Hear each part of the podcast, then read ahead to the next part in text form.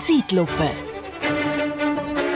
Letzte Woche sind zahlreiche StädterInnen zurück in ihre Heimatdörfer gereist. In die Berge oder ins Hinterland, zu Mami, Papi oder wer sonst noch im Stammbaum eingezeichnet ist, sind dort in die Stuben gehockt und zuletzt voll gefressen und betrunken im ehemaligen Kinderzimmer, heute Büro, Fitness oder Hobbyraum, eingeschlafen.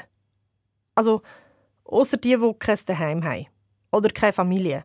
Oder eine gewalttätige Familie. Oder eine missbräuchliche. Oder gar keinen Kontakt mehr. Die sie auch nicht haben. Laut einer aktuellen Studie von der Hochschule für Soziale Arbeit Nordwestschweiz sind rund 2200 Menschen in der Schweiz obdachlos. Und ca. 420 davon sind erst zwischen 18 und 25 Jahren alt. Wie viele Minderjährige obdachlos sind, ist unbekannt. Das wird in der Schweiz nicht aufgezeichnet. Zum Glück. Wäre ja mega schlecht fürs Image. Man geht nämlich davon aus, dass 60 Prozent der erwachsenen Obdachlosen schon als Minderjährige zum ersten Mal auf der Straße gelandet sind. Darum lieber nicht hinschauen. Wir wollen ja schliesslich attraktiv bleiben. Auf Postkarten passen keine Randständige. Dort kommt nur drauf, was glänzt. Berge, Seen, Wälder, Käse und Schoki. Das machen wir schon kein gut. Laut 20 Minuten ist die Schweiz vor allem im Winter so beliebt wie keine andere Destination in Europa. Die Schweiz ist Europas Promi-Mekka Nummer 1. St. Moritz, Davos, Verbier und Gstaad. Dort hummeln sie sich, die Reichen und Schönen, in Hotels, die in einer Nacht mehr kosten als eine durchschnittliche Monatsmiete. Ah. Ist es nicht wunderbar, was der Journalismus alles leistet? Ein seitenlanger Artikel, wo für Normalos absolut nichts aussagt, außer du bist arm. Jawohl, endlich sagt es mal jemand. Danke 20 Minuten. Schließlich leben laut Caritas in der Schweiz ca. 745.000 Menschen an oder unter der Armutsgrenze.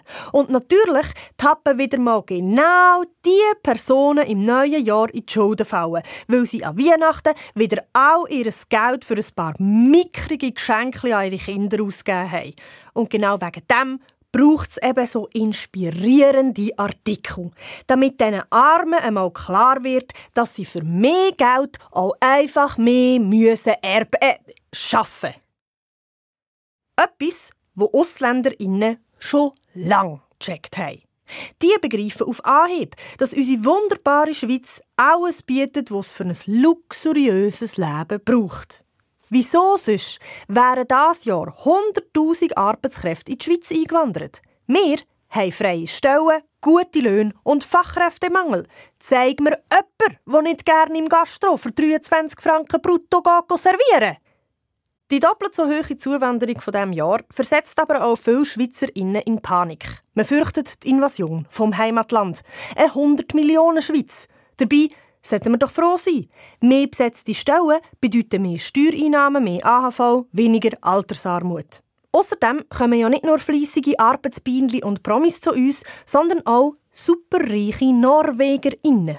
Und zwar, weil wir es in der Schweiz eben richtig machen. Und im Gegensatz zu den links sozial versifften skandinavischen Ländern ein Safe Space für Millionär und MilliardärInnen geschaffen haben. Switzerland, your dreamland of Pauschalbesteuerung. Schließlich sind Reiche auch nur Menschen. Und auch die brauchen es, dass man sich um sie kümmert und ihnen Aufmerksamkeit schenkt. Diese Aufgabe übernimmt ein weiteres Mal 20 Minuten.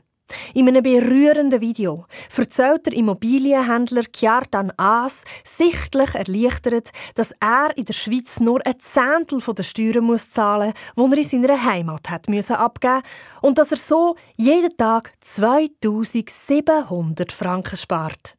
Während seine Angestellten in Norwegen sein Geschäft am Laufen halten, kann er so endlich sein wohlverdienten Ruhestand genießen. Und vom Schweizer Staat bekommt er als Gudi obendrauf auch noch Rente. Und also wenn das keine soziale Gerechtigkeit ist, weiss ich auch nicht. Dass es dann für die Ärmeren im Land amix nicht mehr lenkt, ist eigentlich logisch. Schließlich muss man Prioritäten setzen. Die Schweiz kann nicht für alle ein Safe Space sein entweder reiche Ausländer oder arme einheimische Jugendliche. Denen geht es nämlich nicht so rosig. In einer aktuellen UNICEF-Studie sagt jede dritte junge Person, dass es um ihre psychische Gesundheit nicht gut steht. Und jeder elfte Jugendliche in unserem Land hat bereits einen Suizidversuch hinter sich. Das sind zwei pro Schulklasse. Aber dafür läuft es 2023 in der Tourismusbranche richtig, richtig gut. Der Direktor von Schweiz Tourismus, der Martin Niedecker, jubelt. Erstmals in der Geschichte des Schweizer Tourismus können wir in einem Jahr über 40 Millionen Hotel-Logiernächte zählen. Wow! Also, mir persönlich inspiriert das gerade, zum selber wieder mal verreisen. Und zwar ein bisschen weiter als nur aufs Land, an Weihnachten. Wieder mal ganz weg aus der Schweiz. Vielleicht für immer. Ich habe gehört, Norwegen sei schön. Und dann fehlen scheint noch ein paar Steuerzahlende. Aber zuerst verreisen wir jetzt mal alle. Und zwar gratis. In ein hoffentlich gesundes, gutes und schönes 2024.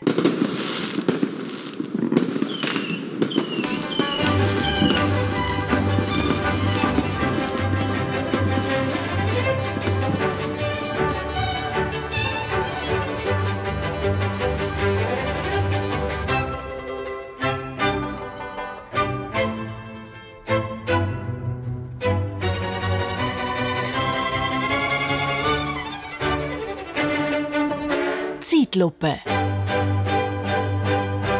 mit Lisa Christ.